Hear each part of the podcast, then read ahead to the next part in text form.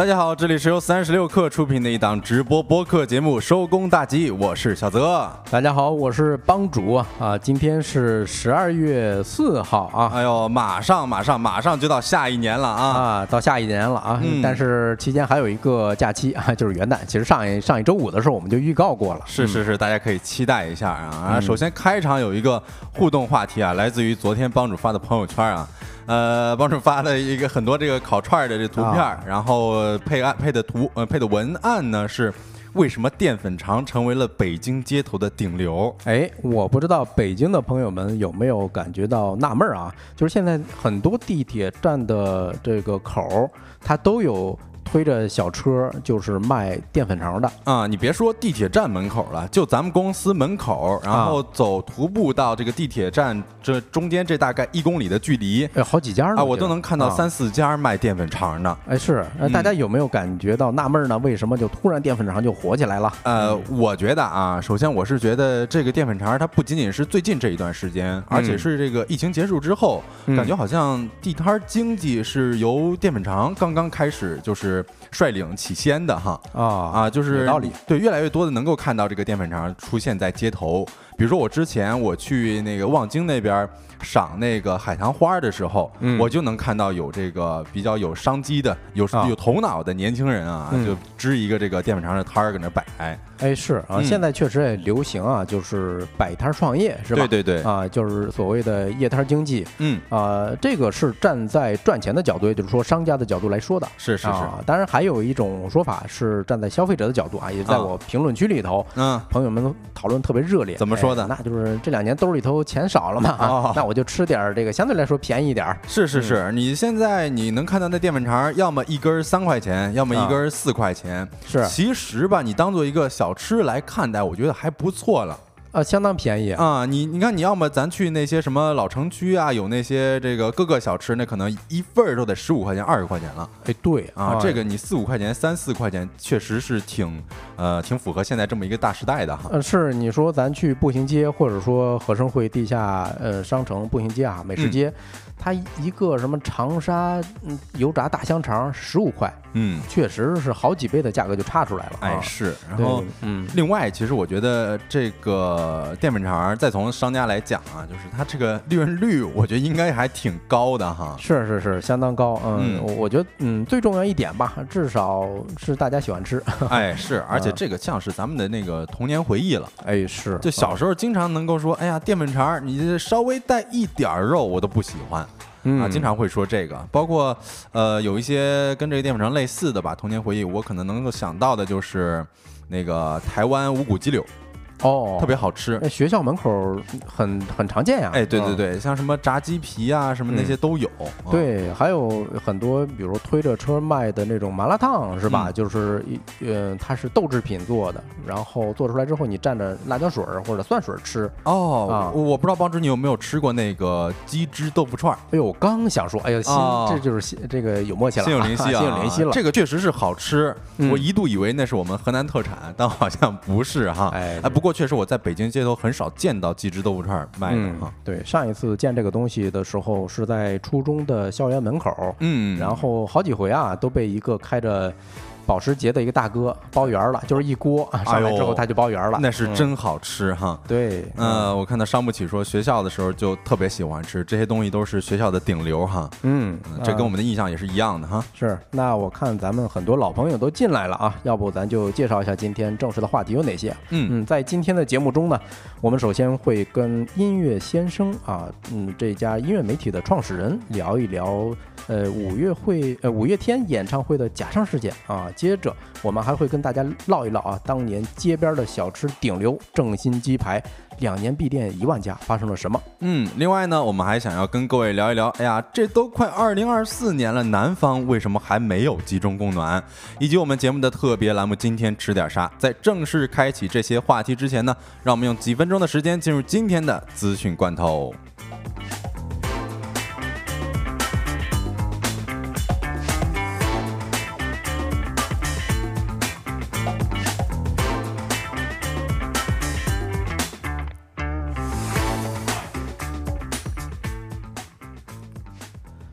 好的，欢迎回来啊！那咱就正式进入资讯罐头啊。先看第一条快讯，是关于阿里的。阿里最近陆续退出了七家上市公司。十二月三号晚间，分众传媒、千方科技、每年健康、居然之家公告，近日公司持股百分之五以上的股东阿里网络与杭州皓月签订了股份转让协议。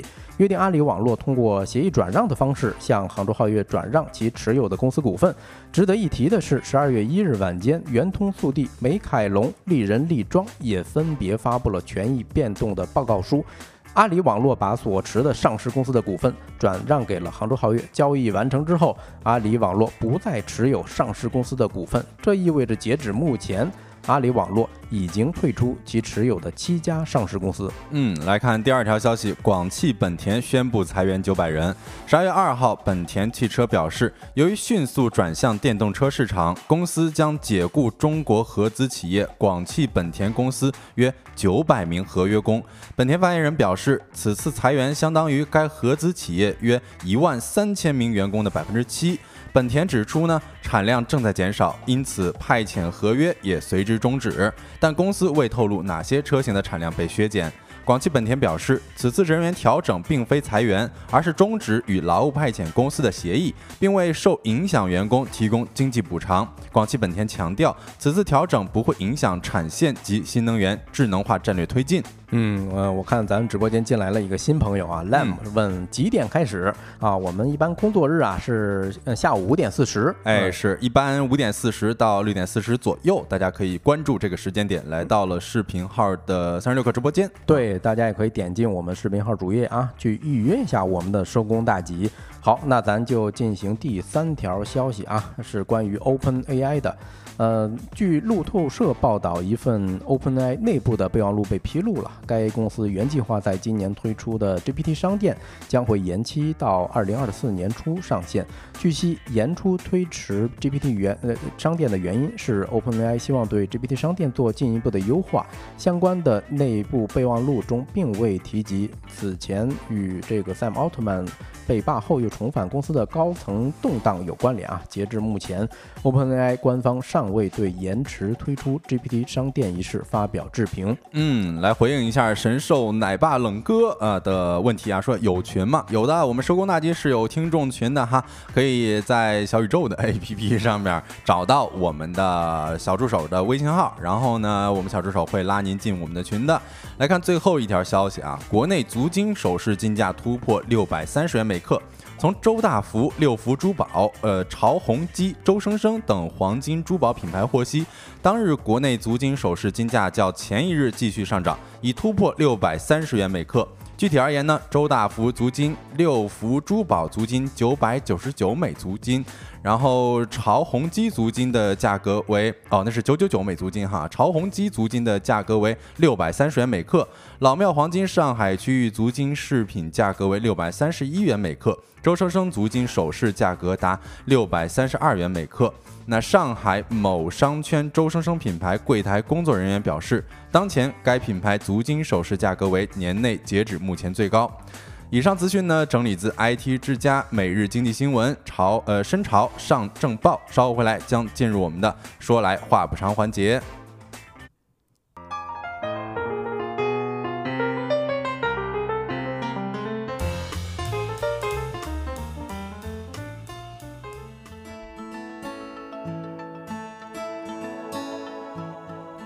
欢迎回来！我刚才看到 Sago 说，真是紧跟时事啊！不知道这个周末大家有没有看到五月天被质疑假唱的事情哈？哎呦，都被刷屏了是吧？嗯，是的。那我们今天我们收工大吉也是邀请到了音乐先生的创始人范志辉老师，和大家一起来聊一聊这件事儿哈。我们先请范老师跟大家做一个自我介绍吧。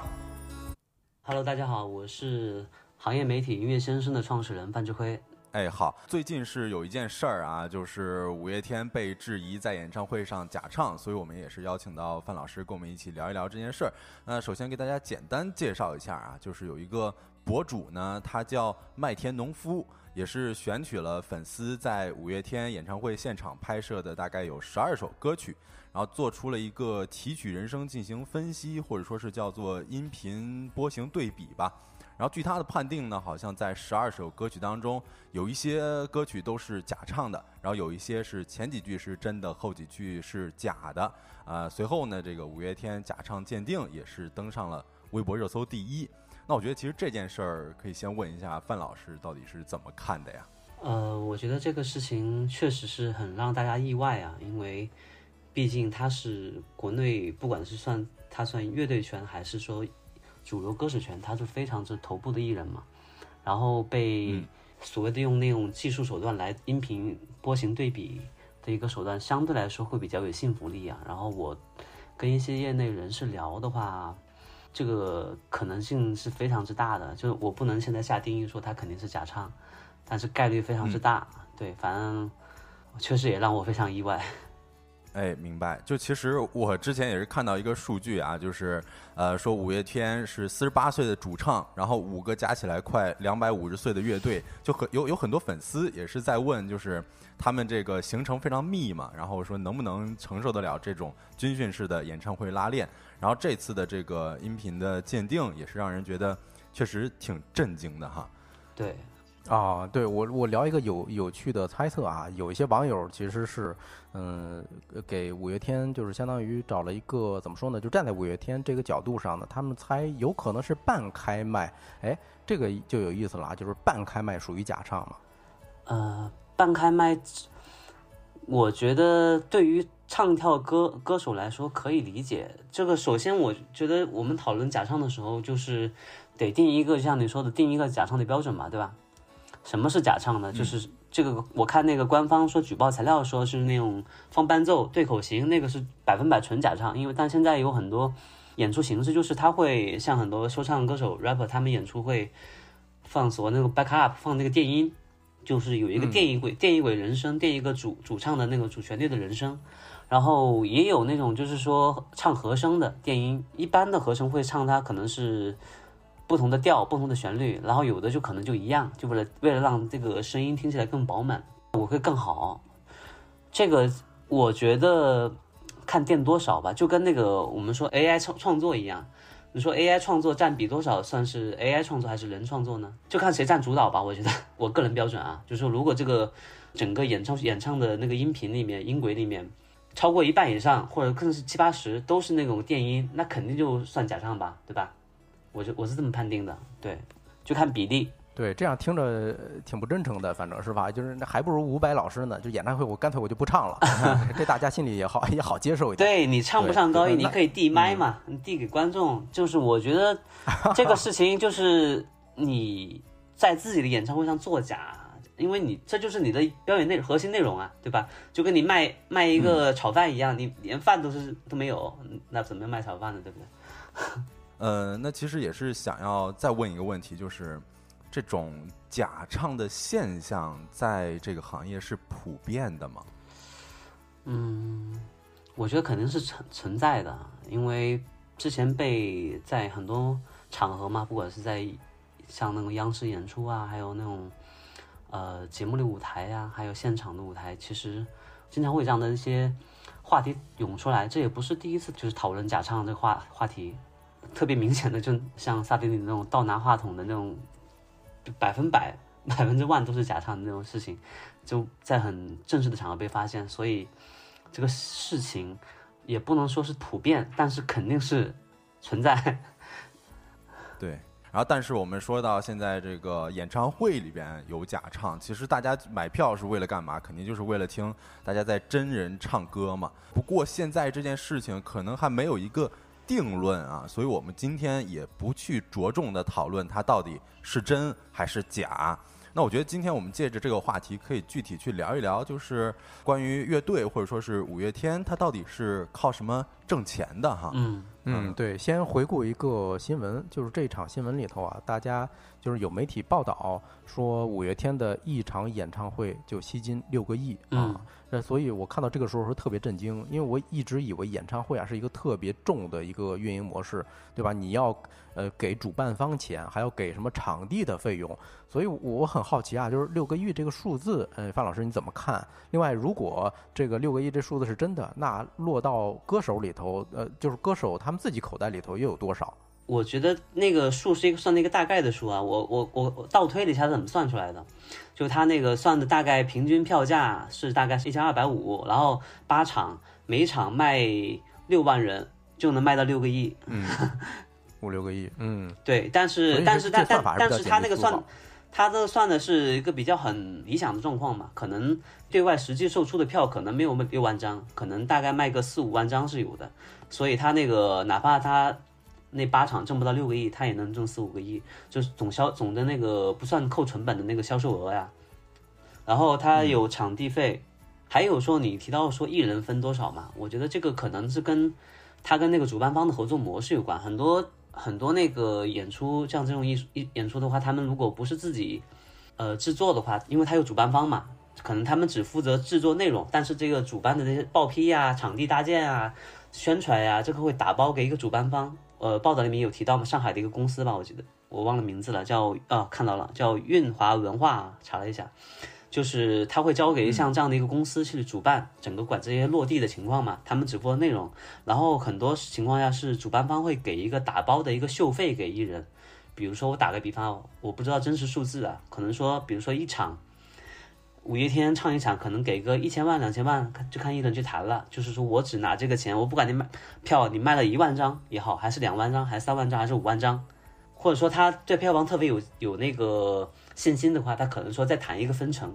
这个合作方式比较灵活，就看艺人怎么谈，然后看客人、看艺人的那个本人的那个对票房的一个预估情况吧。就是他可觉得他卖的多，他可以多要一点，我要一千万，要两千万、五千万，这都可能，对吧？嗯嗯，明白。其实还有一个问题也想要问到范老师，就是那一个乐队它挣钱都有哪些方式啊？包括其实今年也看到一些，比如说演唱会啊、综艺啊，或者说是音乐节，甚至拍广告。就我今年我还看到，就是像泰勒·斯威夫特，他也进电影院，呃，就是拍电影嘛。然后我觉得范老师可以给我们这个举一些例子，或者说是具体的讲一讲一个乐队到底有哪些挣钱的方式。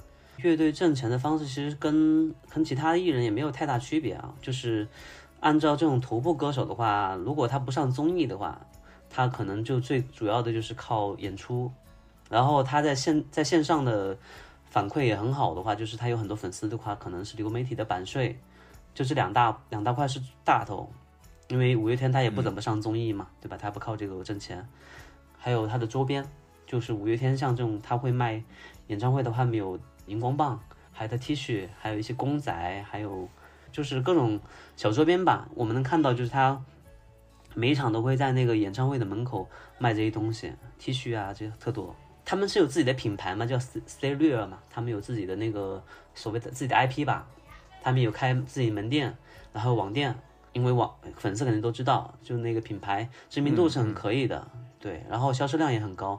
之前我看一个数据，是他们卖荧光棒，荧光棒就卖了七百万。嗯，范老师会觉得，因为今今年我也是看到泰勒·斯威夫特他演了自己出了这么一部电影，包括好像今年十二月份要在咱们国内上映。我又搜索了，发现其实五月天自己之前也是有电影的，叫做《五月天人生无限公司》。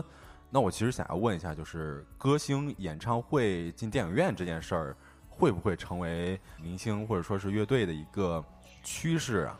我觉得这个也是属于头部歌手的游戏，就是不是所有人都能够玩得起来的。就五月天他自己嗯做这个东西，当时票房也没有说很好吧，就是还可以。后来好像有有其他的做过这种音乐电影吧，就是纪录片电影，玩得好的也就也不是都都能够有那么多的受众去看的。对，就我觉得这个卖卖那个数字专辑很像，就是支持你的人，你那部粉丝，你有足够大的粉丝群体，足够粘性高的粉丝，他们对你出的东西，他们接受度、买包容度会更高，他都会愿意去支持。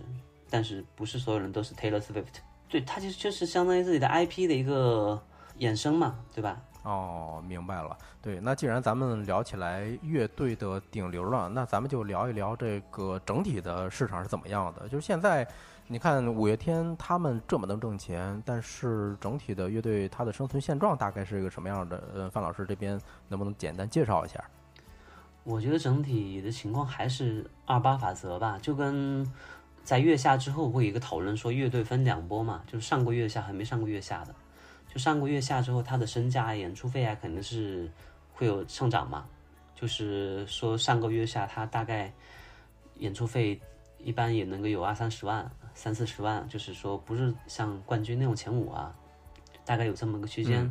然后像新裤子、通养这种的，它本身一个是名次也比较高，然后它的年份也很久了，成立很久，然后在音乐圈、乐队圈的那种知名度也很高，然后上音乐节能够压轴的话，两三百万吧，就是大概大概这个区间，就是说活得好的是挺好的，就是因为他们演今月今年，尤其是今年的演出市场相对来说比较火热，然后音乐节特别多嘛，全国各地遍地开花，然后应该是活得好的很好，但是。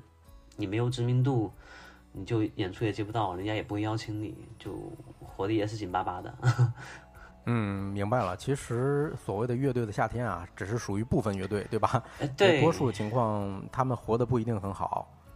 对，就是，呃，我觉得各行各业都一样，就是你不管是玩乐队还还是歌手，都一样。就是上综艺也是这样，综艺里面邀请的嘉宾就那么就那么些个，但是明星这么多，歌手这么多。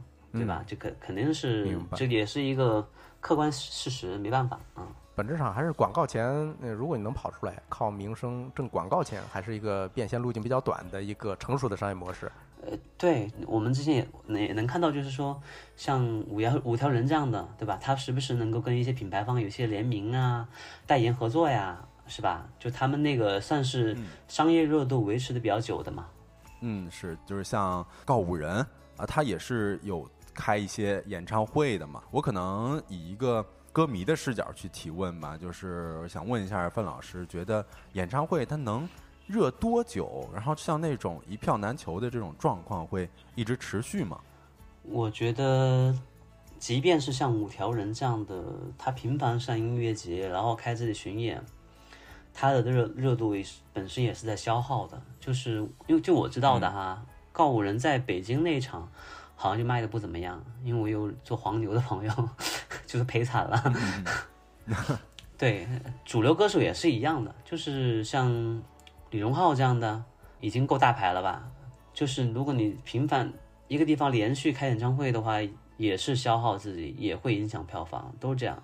全国这么多歌手乐队，五月天、周杰伦、薛之谦这样的有几个啊？对吧？没几个，就是。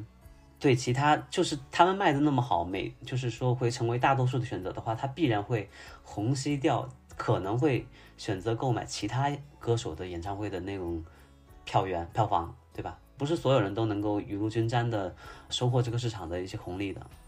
嗯，对，就是有时候我也在想，像。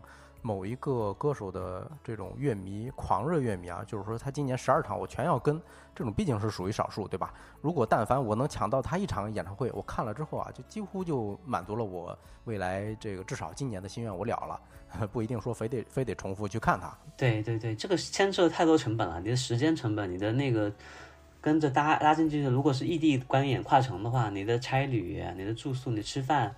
这个相关的成本远远比你看演出演出的这个成本票钱是贵多了的，对吧？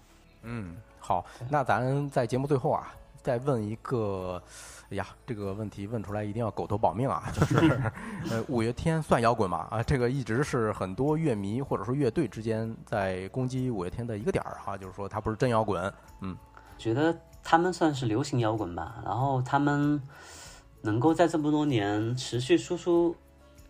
这么多好作品，然后也能够保留自己的态度，我觉得还是摇滚的。就哪怕他是流行，他更流行，他唱的歌、写的歌更像流行歌，但他们的态度是很摇滚的。我觉得，就是一个人他不一定是，就是说我们会说一个人一样，他哪怕不，他不是玩摇滚的一个音乐人，他平时的态度我会形容这个人很摇滚或者怎么样，就是他比较有自己的态度，独立态度。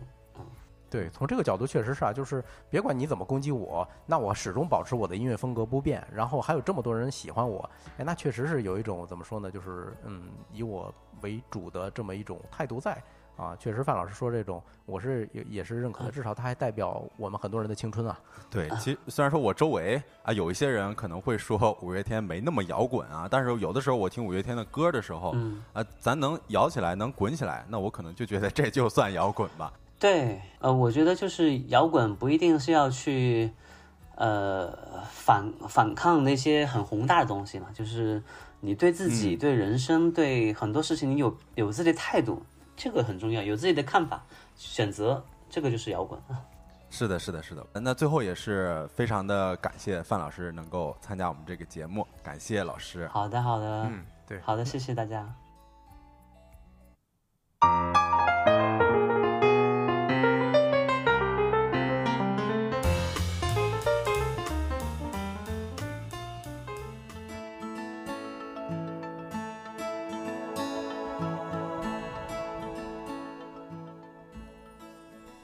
欢迎回来，来到我们的第二个话题啊！刚才也是请我们的范老师跟大家聊一聊最近的这个紧跟时事啊，不知道大家有没有通过这个长一些知识啊？那来到第二个话题，我们第二个话题跟大家讲一讲，也是登上热搜的这么一事儿啊，就是在十二月一号的时候啊，正新鸡排正在被年轻人抛弃这么一个话题呢，也是冲上了微博的热搜榜。那这个话题背后有一组数据，就是正新鸡排官方发布的门店数据显示呢，截至二零二二年去呃一月份，其在全国的门店数达到了两点五万家。但是第三方窄门餐饮最新的数据则显示称，呃，截至二零二三年的十月一号呢，正新鸡排的门店数仅有一万一千六百一十九家，也就是说，不到两年的时间，正新鸡排全国门店数已经缩减超过一万家了哈。嗯，你看咱评论区的朋友彪彪说啊，不好吃。哎呀，这个简简 简单明了哈。呃，但是在我我觉得在聊这是怎么回事之前，我们先跟大家做一个互动吧哈。呃，大家有没有吃过正新鸡排啊？吃过的可以扣一，然后没吃过呢可以扣二。呃，我这边首先说啊，我肯定是吃过的哈。然后紧接着再问一个问题，就是上次吃正新鸡排是什么时候？呃，帮主吃过正新鸡排吗？呃，你你真把我问住了哈，啊因为我肯定是吃过炸鸡排，嗯而且是前几年的时候疯狂的吃，到晚上没东西可以可以点是吧？好像就是鸡排还在开着，哦，但是不是正新鸡排我就忘了啊。嗯，是是是，我看到 Cycle 说这个甘梅味儿是吧？我说实话，这个甘梅味儿，我第一次吃正新鸡排的时候，我有点被惊艳到了，就是我觉得，哎。诶，这居然鸡排可以做成这种甜的味道啊！我是啊我之前我是没吃过的啊，就是在大学的时候我第一次吃的这个正新鸡排，我当时觉得还真的挺好吃的。嗯，然后我看到我们很多网友都说吃过，然后最最最这个最近一次是在哦赛狗说是高三的时候，然后 Ruby 也说是几年前，珊珊也说是几年前。嗯，我我跟大家吃的喜欢吃的鸡排味道不太一样啊，嗯就是越创新我反而是越接受不了啊啊。我现到现在为止，我就还是比较 old school，喜欢吃那个孜然味儿的。是是是，这个呃，蒲公英也说了，说吃过，虽然说次数不多吧。然后日升日落说好久没吃了，感觉以前满街都是。其实好巧不巧啊，我这个上周也是刚点了一份正新鸡排当宵夜，但是哈，呃，就是隔几天我就看到了这么一条热搜，就是我细数一下，我今年吃正新鸡排的次数好像也就是两次。就是这么看来啊，就是包括咱们两个人之间的这个互动，然后包括这个听友的一些评论，看来大家吃最近一次吃正新鸡排，还真的是挺久远的事儿了哈。那也嗯对啊，不光说是正新鸡排，好像是好像整体上吃鸡排的次数是越来越少，这两年。哦，是吧？嗯对，那我觉得不如咱们正好借着这个机会，就跟大家梳理一下正新鸡排的创业故事吧。首先呢，就是来到了上个世纪啊，没想到吧，正新鸡排的前身居然是在上个世纪就开始的哈。这是在一九九五年啊，陈传武他创立的温州市白云食品有限公司。那个时候呢，这个公司还并没有涉足鸡排生意，而是主要的靠生产和代理速冻食品的业务为生啊，行销基本上也是遍布了温州地区。不知道在座的各位有没有温州的哈，可以给我们证实一下，那个年代是不是有这么一个正新的这个白云食品有限公司的哈？然后这个公司呢，在两千年的时候开始业务转型，并且呢，在温州开设了第一家正新休闲小吃，当时卖的是这个关东煮啊、烤肠啊、炸鸡这些小吃。那时候基本上算是一路高歌猛进吧，也能开到几百家店，甚至当时好像也开店到了上海。但是随着这个规模的扩大，好像选品方面的这个问题就逐渐的暴露出来了哈。当时正新小吃产品这个种类是比较多的，那这就可想而知，单个商品的价格利润率是比较低的嘛，然后产品的供应链成本也是比较高的，这就很有可能导致品牌在扩张当中被拖垮。啊，对，后面的故事其实大家嗯已经接触到了啊，就是他肯定做了一个精简化的这么一个动作。是的啊，二零一二年的时候啊，陈传武又做了一个大胆的决定，就砍掉了百分之九十的品类。你不得不说还挺有魄力的哈。嗯啊，菜单仅剩下了爆款的鸡排，还有几种热销的肉串儿，并且将品牌正式更名为了正新鸡排啊。嗯，这个其实就是在做一个品类的站位嘛，逐渐的占领用户的心智嘛。就是如果说用户想要吃到鸡排的时候，那第一个可能想到的就是正新鸡排了。我觉得这里边儿呃还是跟大家做一个互动啊，就是如果提到鸡排，大家能想到哪些门店啊？可以给大家三秒钟的时间回答，三、二、呃一啊，可能是因为这个啊，这个这稍微有点久远啊。哎对对对我还真想到一个啊，你说啊，就是第一家大鸡排。哦，这第一家，这个家是那个上好上好家家的家，哦，对又提了另一个名儿哈啊啊，这个其实哦，我看到 Grace 说了一个超级机车，但是其实能够提到鸡排的人，大家觉得其实还挺少的啊，就是在嗯现在可能还能够提到一些。还能够想到一些，但是在那个时候，确实是正新鸡排算是占领了用户心智哈。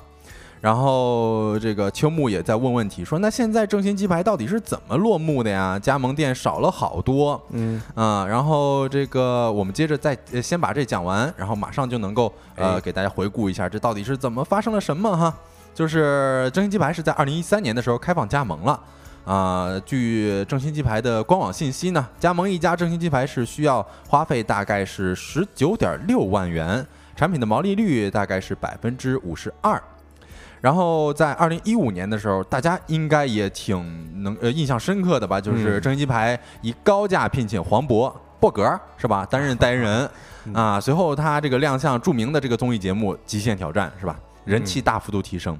呃我本人其实也是在大学期间，刚才也说了嘛，大学期间第一次吃到正新鸡排，然后我现在就是一看到正新鸡排就想到博格啊，那说明人家代言还是很有效果的啊。你看看评论区，嗯确实啊，Cindy 说正新鸡排被黄渤代言之后啊，火了一下啊，确实嗯，对，尤其是这个《极限挑战》火了之后，然后黄渤的这是吧，这个代言人的呃流量也出来了，对吧？然后通过这加盟模式呢，再包括代言之后啊，正新鸡排的门店增长速度是非常之快的啊。到二零一七年七月份的时候，它的门店数也是正式突破了一万家了。呃，然后近两年呢，就是相比起二零二零年及以前，其实这两年的新正新金牌的开店速度是有明显的放缓的。嗯呃，比如说窄门餐饮就显示呢，二零一九年到二零二零年，正新金牌分别新开门店是三千二百六十六家、三千七百九十八家，但是呢，在二零二一年到二零二二年期间，其新开门店为一千六百零五家、八百三十家。截至今年的十二月一号啊，今年新开的门店是一千两百五十三家，嗯也，就是说这两年它的这个开店速度也是逐渐放缓了。哎，嗯，你看咱评论区确实啊，有很多的朋友应该是表示了一些认同哈。嗯首先，刘凌云说都是一些地方的小品牌，嗯，嗯这么一说，诶我刚才差点想到一个做农产品供应链的叫正大，是吧？它哦是泰国的非常就是龙头企业嗯啊，嗯，他们确实也在出一些。鸡肉相关的制品，那如果比起来的话，确实是一个小品牌。哎，嗯。对对对，然后其实也是这些年，呃，在这咱们可能想到的都是一些这个地方的小品牌啊，就是一提到这个正新鸡排，但是你看啊，我们再回顾过去，就是刚刚我们提到了现在的这个正新鸡排的门店，也就只有一千呃一万一千一百呃一万一千六百一十九家了，嗯，这跟这个两年之前的两万五千家相比，还是差了一万多家的。是差了百分之四五十，对，嗯那你看这两年之间到底发生了什么呀？啊，我们也是回应一下网友的问题啊，这到底发生了啥呢？呃，先看一下官方的回应吧哈，就是据南方都市报报道呢，针对大幅关店的原因，十二月一号，正新鸡排相关工作人员告诉记者说，门店有开有关，这其实是正常现象，闭店呢存在着多种因素。一般情况下，开店了开呃几年之后，生意不好或者挣不到什么钱，就会考虑把这个店关掉啊。也有部分原因是当地政府拆迁或者说局部改造的需要而闭店。那再加上这两年疫情，餐饮业也不好干啊，在这个工作人员基本上说的是这些啊，但是我觉得可能呃能够佐证一个原因呢，就是疫情这两年确哎确实实是影响到了一些餐饮业哈。哎，对，这个大家都是有目共睹的嘛，确实没办法啊。对对对，然后其实我们也总结了几点啊，就是不知道大家也可以一起听一听，看对不对哈。呃，首先有一点就是这个食品品质是比较难够呃难以保持的嘛，嗯就是我们可能在大学期间或者说是一五年左右嗯啊，能够感觉到那正新鸡排确实是比较好吃的，像我啊第一次就被正新鸡排给惊艳到了。但是最近这几年啊，确实是有网友表示说，正新鸡排裹的面粉啊太厚啦，然后你那肉啊也是越来越薄了，口感也是越来越差了。说以前很喜欢吃，但是现在呢，路过也不会看一眼了。对，我觉得这个有两点可能哈。第一个就是它加盟的速度确实太快，对吧？嗯这样你品控很难保证，是，对吧？另外一点儿就是怎么说呢？哎呀，这个利润率薄了嘛，那就嗯想办法把肉块做小一点儿，然后面粉裹厚一点儿。哎呀，是，就是可能忘了初心了吧？这也有很多网友在提这一点嘛。嗯，另外，其实刚刚帮主也提到了一个非常关键的因素啊，就是开店过快啊，这个就导致了什么呢？其实我们社群里边刚刚发海报的时候，就有人在讨论啊，说汪小喵他说我还挺喜欢正新鸡排的，是不是因为之前店开的太多了呀？其实这就有一个其呃业内人士的分析啊，说正新鸡排此前超两万家门店的布局呢，呃，虽然说帮助品牌形成了规模化的效应，但是这种激进的扩张策略也导致了品牌存在门店密度过高的问题。就是正新鸡排，它不仅需要面临自身和对手之间的竞争，嗯啊，甚至还存在于品牌内部不同门店之间的内斗哈。哎，对，这个就是典型的，嗯，你看啊，如果加盟的很多，对吧？嗯加盟商是什么意思？我是独立的老板，我只是买了你的所谓的供应链儿这些原料，对吧？哎挂了你个牌子，我能抢占的地方，我一定先抢。对对对，啊这个其实有一个之前网络特别火的梗啊，就是呃哪个地方你看着那地方特别空啊，人家会问这用来干嘛，然后就会有网友评论说这个用来租给正新鸡排。啊啊，意思就是说正新鸡排好像在哪个地方都有门店对对对，其实这有一组数据啊，就是正新鸡排它其实在宣传加盟的时候有强调说这是有区域保护的，也就是说繁华商业街三百米之内不会再加盟，其他区域五百米以内不会再有加盟店。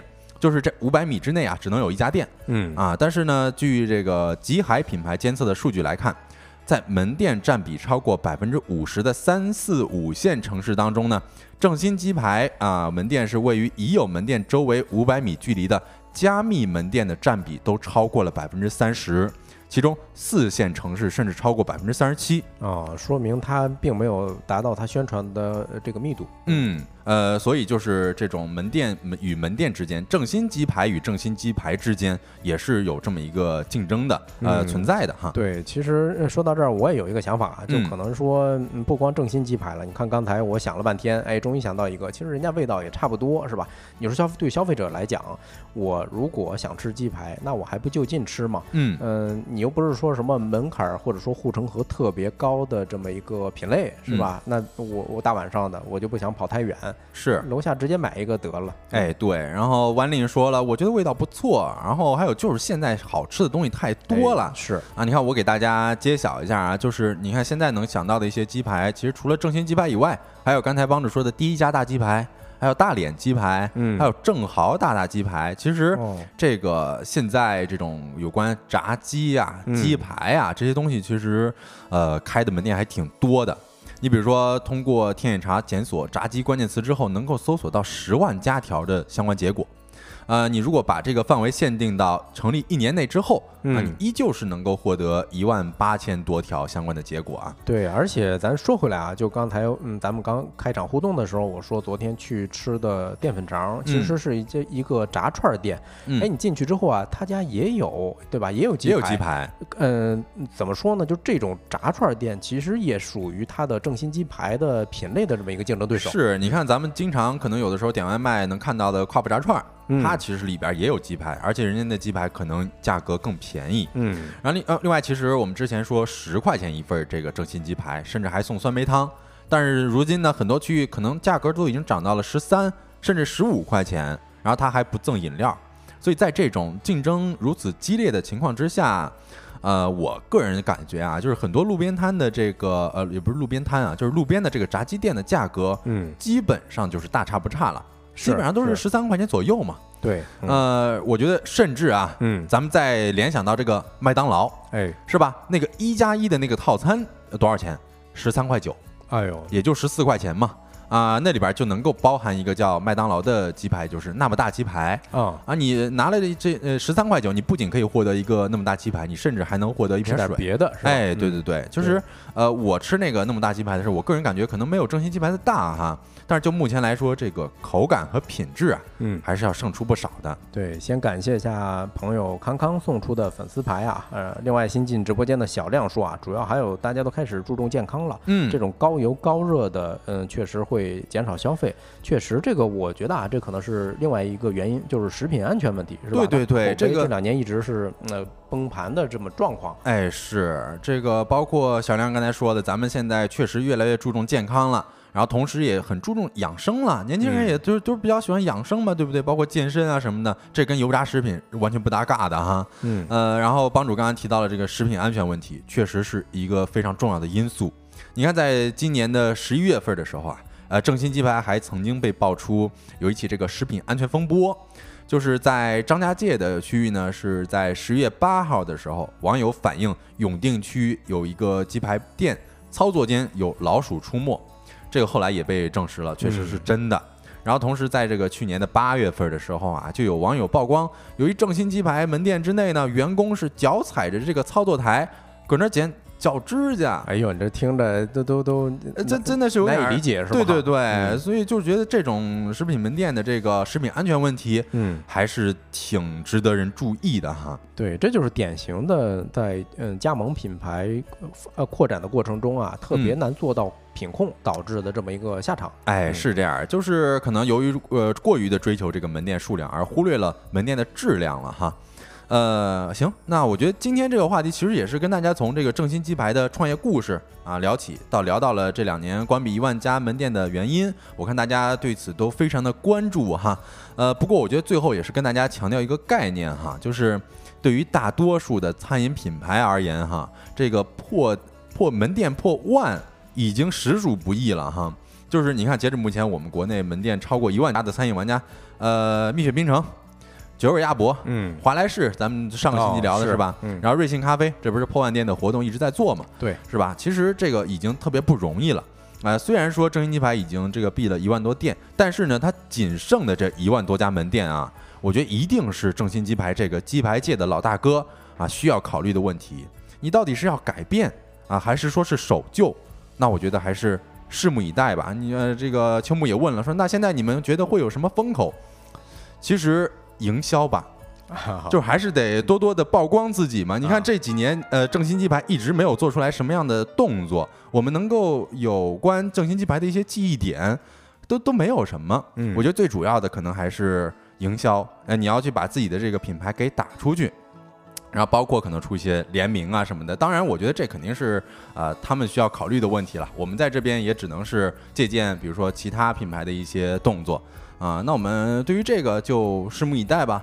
下一个话题呢，我们也是跟大家聊一聊啊，这都快四二零二年了，南方怎么还没有集中供暖啊？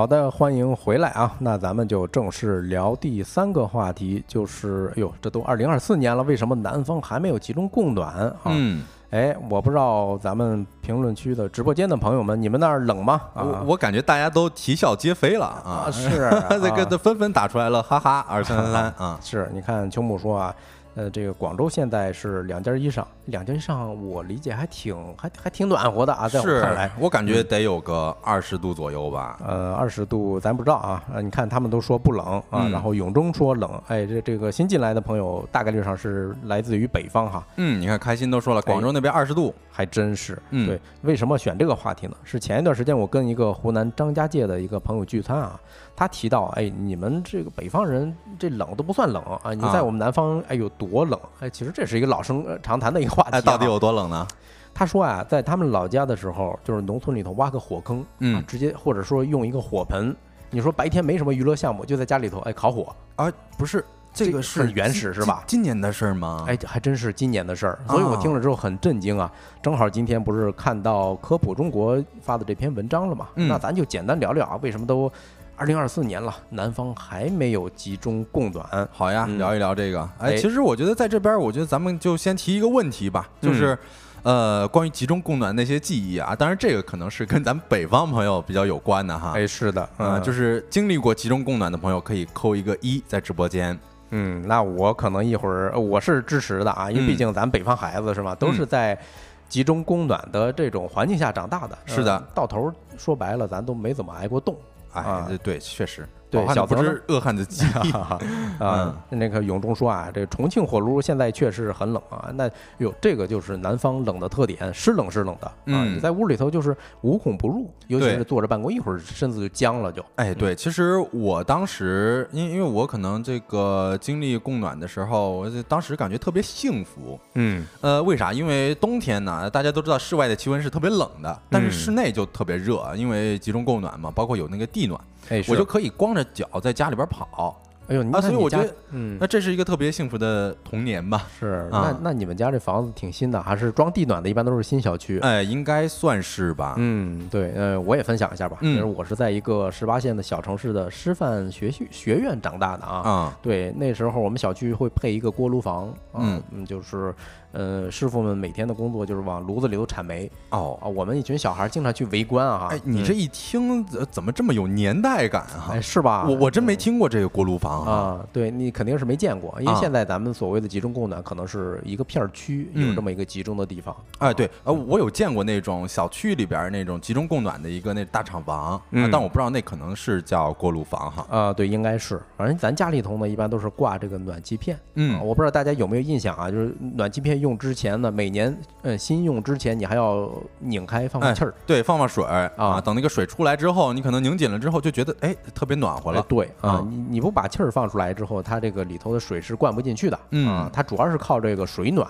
是，对，呃我们看这个朋友啊，Cindy 说，南方冷的时候那是屋里边冷，哆哆嗦嗦的。是王林说啊，体验过五月份的北京，哎，暖和和干燥。五月份其实是比较舒适的。啊，他应该说错了，说的是三月份，他后边更正了啊哈。啊，对对对，我说呢，对。嗯那集中供暖是个什么东西呢？其实大概啊，咱们刚才交流的过程中也多少探讨了一下啊，嗯就是它嗯本质上讲就是集中热源所产生的这种蒸汽也好，或者热水也好，然后通过一个管道供给一个片儿区啊，哦或者说一个城市，嗯，哎，这种方式，明白。典型的就是家里头暖气片，对，那里边应该都是热水啊，什么水蒸气啊这种。哎，是啊啊，热水还是比较早的，蒸汽可能都是后来才有的这种新鲜新鲜的供热方式了。嗯，那帮主刚才说那地暖是比较新的小区才有的哈。哎，是我印象中一般是两千年之后，至少啊是两千年之后才可能会有这样的这么一个设施。嗯，然后听木说是不是还有地热这种东西？哎我们刚刚提的那地暖嗯就是地热哈。哎，是你看星辰说现在也是要放气儿的，嗯，那说明哎，不过说回来啊，这种方式它的暖和程度相当高，哈哈，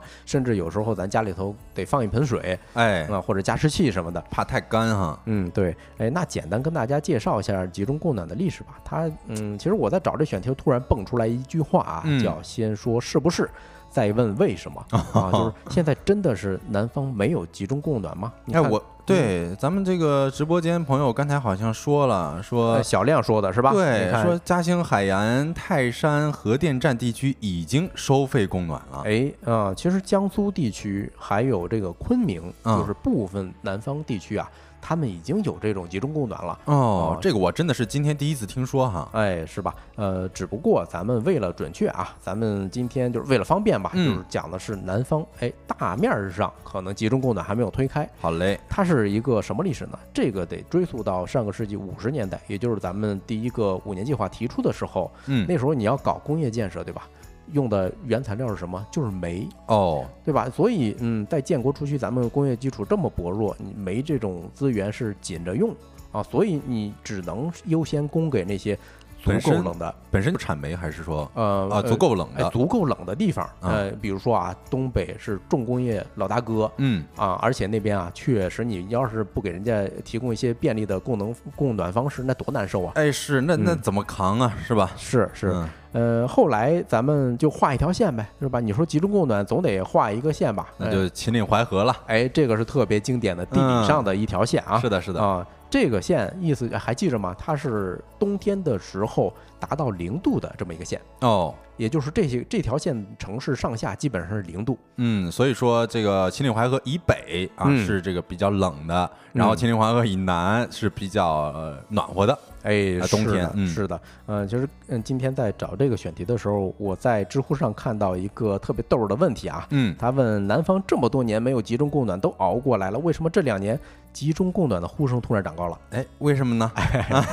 这直接给给大家揭晓答案啊！哎有个网友说的是，嗯，以前网络不发达的时候啊，谁知道你们北方人冬天过得这么爽？哎呀，是 啊，以前这个咱们就没有互联网，那时嗯候想着说，哎呀，自己过得还行吧，嗯呃，不知道其他人有这种供暖。对，你看评论区的伤不起问啊，东北刷视频就刷那些东北的视频，感觉哎冷到惊人哎。但是我要问大家一个问题了，嗯，你们觉得北方的冬天难熬还是南方的冬天难熬呢？呃，我北方冬天难熬扣个一好了，嗯，然后南方冬天难熬可以扣个二哈，嗯。呃，然后其实我觉得我因为我们俩都是有在南方待过一段时间的这个经历的哈，啊。我之前是在杭州待，然后同时也是待过这个南方的冬天的，嗯。我觉得哈，呃，南方比较难熬一点。啊。因为你根本就就是怎么说啊，就是你根本就晒不干衣服，嗯。然后同时我我印象特别深刻的一件小事儿啊，我经常会跟别人讲为什么说南方的冬天难熬，嗯。就是我那天买了一个小的帆布鞋，嗯。就是我没有洗过，但是那帆布鞋就变黄了，嗯，就是特别湿嘛，然后哎。就这个变黄了。对，呃，整体上我看咱们评论区的朋友还是支持南方更冷一点啊。啊，啊、那就是我也投一个 跟跟风投一个吧，好呀。我因为我是在广东读书的嘛，嗯。有确实难熬。啊。虽然它冬天有十度左右，但是呢，哎，我我总感觉我前几年的时候，它一直是在适应这么一个状态。嗯，嗯，我妈还说呢，哎，你是一只北方的狼，别怕。哎，我我其实想问帮主嗯啊，就是你大学的时候那边儿是冬天是嗯开空调吗？是呃，我们早先的时候是没有空调的，啊所以说你像呃冬天那边还会哦会发个台风啊什么的，是吧？嗯，呃，灌风的时候下着大雨，我们依然过呀？对那个那比如说阳台，我们就是一个推拉门那个门缝还一直关不住，是啊，就这么熬过来呗。哦啊，就硬熬啊。硬熬就是呃冷的时候靠抖一抖。那你们不得是这个室友之间抱团取暖？哎是 嗯呃那咱们就可以讨论一下，就是南方应不应该集中供暖？其实这个问题问了相当于白问是吧？是前至少看咱直播间啊，大家都是支持去要这个供暖，特别多。大家这个说广东回南天最难受啦，嗯特别难熬。嗯，你看幸运的女神会说啊，北方冬天室内非常安逸，是吧？嗯，然后 Stubborn 这也是咱们一个老朋友了啊，说今年广东好像都没有冬天了。呃，然后新进来的这个朋友说北方太干会流鼻血，确实啊，这两天我是一直有有这个血尖儿，嗯嗯，但是人家其实也有说这个广州还好啦，呃，呃可能不同的地方它就是不太一样哈。嗯，对，嗯，咱们聊这个一定得有一个标准，是吧？嗯就是该不该有哦、那咱们就以有集中供暖的北京，哎，作为一个参考。好，呃，今天我是突然想到一个标准啊，如果哎这个北京朋友可以听一下，如果你家家里头觉得凉，如嗯果它的气温是低于十八摄氏度，那么它就是集中供暖不达标，你可以提要求的。哦，其实我在网上还查了，说这个嗯如果家里边啊，你那个室温呃嗯低于了十八摄氏度的时候，你是可以打那个幺二三四五，哎，没问题。联系说，哎呀，我家这个暖气不行啊，赶紧给我修一修这种。哎，是，嗯呃，而且是越老的小区啊，它烧的暖气会越好。嗯哎，那咱就拿着十八摄氏度去看一看。那你比如说，咱们运营小助手上的这一张图，是围绕在秦岭淮河这条线上的几个比较常见的尝试，嗯对，吧？你看它们的温度大概在多少？哎呦，这都十度、十二度左右哈。呃呃，最高可能就十度上下，嗯，冬天的时候，然后低的时候能到零下一两度，二度，是吧？那所以你要是参考在北方，在北京的这个十八摄氏度这个标准啊，远远不达标。哎，是你光说这个标准，我觉得嗯都不太够啊因为南方它那个天气、空气湿度其实是要比北京湿很多的。哎，没错。我觉得这种它应该也会影响咱们的体感温度吧？哎，对，根据科普中国的一个说法呀，空气的湿度非常影响体感温度。嗯呃打个比方啊，如果你在冬天零摄氏度左右，湿度每增加百分之十，那你体感温度会下降个呃一度，或者说零点八摄氏度。啊，影响这么大呀啊，？对呀、所以你说我当时在嗯广东读书的时候，我经常关注这个空气湿度啊，嗯它的湿度能达到百分之百。哇，那那按这个理论，你我当时体感温度就是零度左右。我现在给帮主封一个封号啊，铁人帮主，好吧？哎，是太牛了啊！是。那为什么南方普遍没有集中供暖呢？嗯啊，呃，一方面，呃，是一个历史遗留的问题哈。啊呃，另外，其实我们查了一下资料，还特别有趣的点儿，这还是一个算账的问题嗯，啊。你首先啊，北方咱过冬的时候不敢不交取暖费，对吧？对，那怎么扛得过去啊？是呃，但是南方，嗯，那如果你开暖，呃或者说你开空调，是能够过得去的。而且他们其实开空调也不用开特别长时间，对，十天半个月。对对对，一年之中最冷的也就是十天半个月了。对，呃，那我们举个北京的例子哈嗯，九十平米的房子，每年交呃供暖费是两千一百呃六十块钱啊，我觉得哎这个其实还挺合理的，因为嗯我们现在那个房子，呃，虽然说是回迁房吧，它是要交那个燃气费的嘛，是自供暖的。是啊，基本上我们那个经验比较足的那老大哥就租户，他说一呃冬季基本上也就是两千块钱左右能够解决了。对，呃，嗯南方的话可能开一下空调是吧？嗯就算最冷的月份啊，你二十四小时不断开空调，多出来的电费啊，也不一定能达到这这些。嗯，啊是蒲公英子说两千家，这这可是三三个月左右的事儿哈。对，这还是老小区，这是对对对，老小区。嗯呃，那个它是九十平的房子啊嗯，这是固有的一个标准哈。另外，另外一个大家一定要注意啊，呃，供热的企业或者说供暖的企业，它是集中供暖的面积越大，那么它的成本越低。啊哦，就是有一个东北的供热企业的负责人呐、在知乎上讲这个经历，说集中供热之所以便宜，就是因为集中俩字儿啊，越集中越赚钱。嗯就是他以前待的单位是能供一百万平米，对吧？嗯后来去了一个能供两百万平米的这么一个公司，哎，它的煤耗就是烧煤的这个量啊，只多了百分之三十。哦，那他这个应该是有一个那种公摊的这么一个说法哈。是的，你想一想，呃，机器往那儿一建，就撂那儿了。对啊，你每年这个成本是没有办法动的，那是固定成本哈。固定的啊、呃嗯但是呢，你说提升了一倍的供能，但是它的成本就烧煤这个成本只多了百分之三十，是对，所以呃一台炉子啊就能多盈利将近一千万。对，而且其实你说的这个锅炉，可能现在已经被逐渐淘汰了吧？嗯呃，然后现在其实更多的一些大型热企的这个主流的炉型热负荷，我觉得可能远远远比之前的要高很多哈。嗯，是，嗯，你看啊，那那南方气温不干不尬的是吧？嗯一定会遇到一种什么情况呢？就是有些朋友为了省钱啊，倾向于说我最冷的时候开个十天半个月的空调，嗯，那你达不成一致，那企业就赔了。哎，是这个东西就是众口难调嘛。对啊，而且有一个点儿大家也注意啊，就是你交钱买的这个热呢，有一半是给了左邻右舍，对吧？你比如说我的有一个朋友，就是因为他楼上楼下都在用地暖，哦，他就没交。这中间汉堡包那肉饼特吃哎香哈。是你说，如果不是全民达成一致，我一定得交这个嗯暖气费，那恐怕算不过来这账。是是是，你你看，咱聊到这儿，其实我们能发现，集中供暖在技术上是没有什么难度的，也不是说也过了那个建国初期的那种资源紧张的阶段，对吧？嗯，但是具体装不装集中供暖这事儿，还得看当地的老百姓能不能达成一致。这个恐怕是众口难调的事儿。嗯嗯，好，那个呃，这个话题咱就聊到这儿，下一个话题就直接进入今天吃点啥。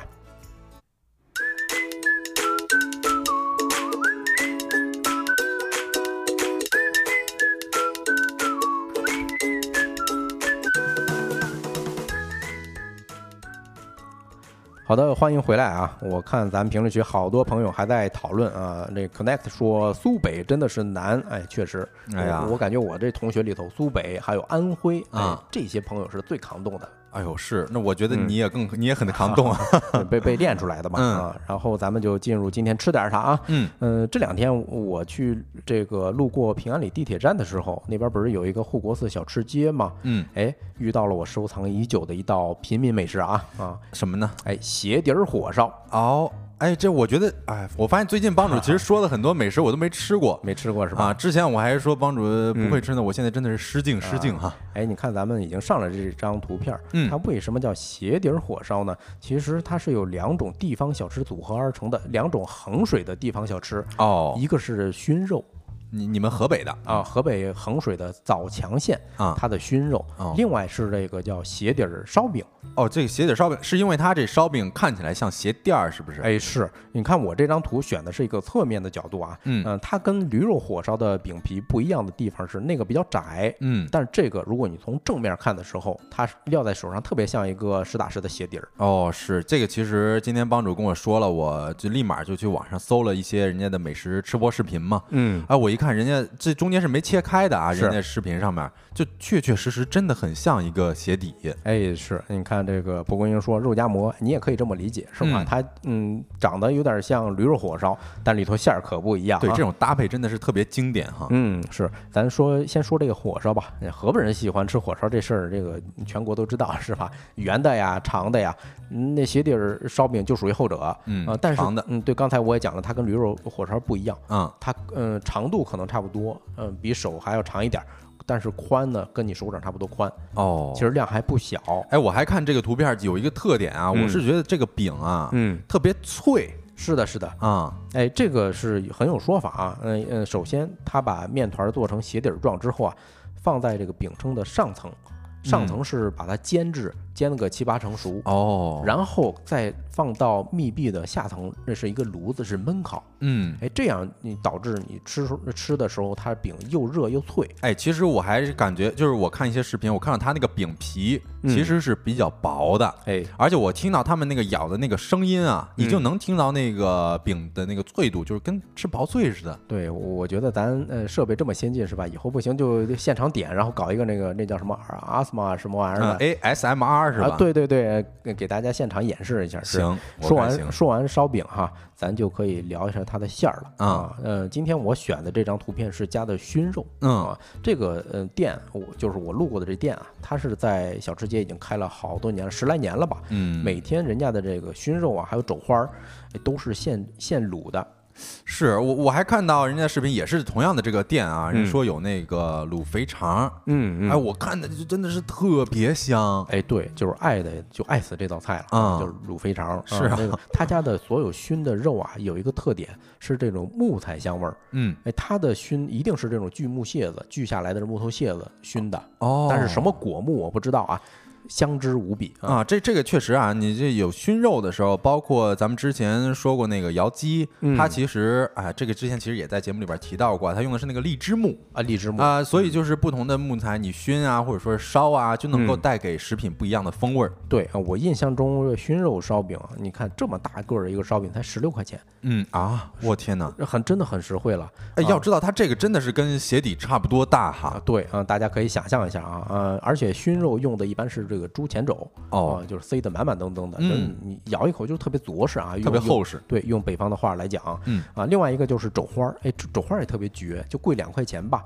嗯、它不一样的地方是什么呢？就比熏肉多一点这个带皮的这个地方，哦，就是有一些微微的筋道，还有软糯这种感觉。哇，嗯。我真的觉得，哦天哪，我现在不行了。是是是，嗯。你你咬这个的时候啊，它的汤汁儿还有油脂特别容易渗进，就是充满你整个口腔。那个饼里边儿，然后嗯。再、哦，你吃那个吃到那个口感，那个脆的那个口感，然后你嗯。再能够吸到那里边儿的汤汁儿，嗯。还有那种油脂，我天，是，呃它它太好吃了！哎呦，不行，我现在肚子都叫了啊！哎，你看秋木点了一个肥肠，哈哈，说了一个肥肠，嗯哎，这就是我要讲的了。嗯我第一次去他家就不要命的就点了俩，一个是肥肠，另外就是一个熏肉。哎，你先吃的哪个呀？我我先吃的肥肠，哎呦，那这这是我的太明。智了吧？对，这是我的本命。啊，他家的肥肠啊是热的，就是那种热卤的那种。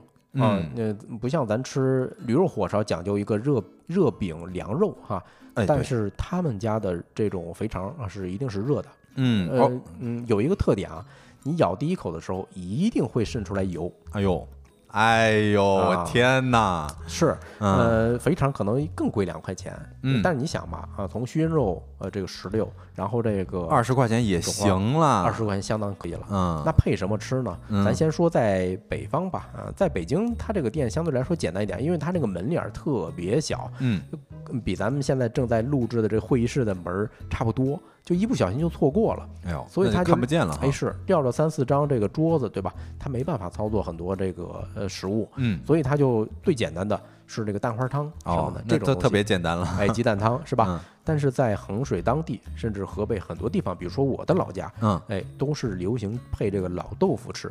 哦，那个老豆腐是，嗯，呃，不不是跟咱们印象当中什么家常豆腐吧？呃，不不一样，不一样。嗯家常豆腐它四方四正的，对哎，吧？是啊，还呃多少带点韧性。对，它老豆腐呢，这个韧性比那个要弱一点，但是又比豆腐脑要老一点，它这个表面会更粗糙。OK，那可能得去到当地才能吃到哈。哎，是上面就是撒什么玩意儿的，它带点汤是吧？然后再浇点韭菜花然后点几滴香油。哎，其实真的有的时候那种豆腐啊，你别看它特别的清淡，但是你稍微浇点什么料汁儿、蘸点汁儿啥的，都特别好吃。对，呃我感觉咱评论区的 One Lin 啊，这个朋友一定很会吃。他说嗯老豆腐豆味儿非常浓，哎，确实是哦，它跟咱吃豆腐脑那种哎小清新的感觉不一样不一样哈。啊。老豆腐我不知道这个嗯有点像咱北方的杂面，其实说说不好听的是一呃贫困时期的一些记忆，但是哎呦真的非常好吃，嗯，那拿到手的时候那个满足感。呃，非常非常棒，而且还下火，因为它多少带一点苦味儿。哦，是我我在这儿我再给大家推荐一个吧，推荐一个嗯我们河南的特产啊，啊叫做呃洛阳的栾川豆腐，那个也特别好吃。那个豆腐我不知道是不是老豆腐啊，但是啊反正它是那种，就是你蒸出来之后，嗯呃，直接就能够放点那什么酱油啊，然后那些哦小小料啊，你就蘸点那东西就特好吃。哎呦，最近我经常在抖音上刷到这个热豆腐，也是你们河南小吃。啊他拿一铁盆，直接把那大豆腐割下来一块，哎，是切成小块儿之后，撒撒这个蒜水儿，然后再撒点辣椒油。是，哎呀，我跟你说，这中国的这个美食真的是博大精深。你光讲一个豆腐，讲十分钟，呃，嗯别说十分钟了，三天三夜你说不定都讲不完。哎呦，我现在是口水狂分泌啊。我也是啊赶紧咱们收收收。对对 对，嗯，以上就是今天节目的全部内容了哈。如果各位有什么话题投稿，或者说想要了解的事情，都可以添加一下我们的小助手。那怎么添加呢？就可以去到小宇宙 APP 上，然后找到我们小助手的微信啦，然后我们小助手会拉您进我们的听友群的。哎，是的啊，太阳下山了，你什么都没错过。我是帮主，我是小泽，期待明天的下班时段跟各位再次见面，祝大家收工大吉，下班快乐。秋木喜欢我们节目可以点个预约啊，也可以加我们的听友群。哎，一定要加听友群啊！听友群里边我们是吧，每天都会发一些吃的图片什么之类的，馋馋大家。大家明天见，拜拜拜拜。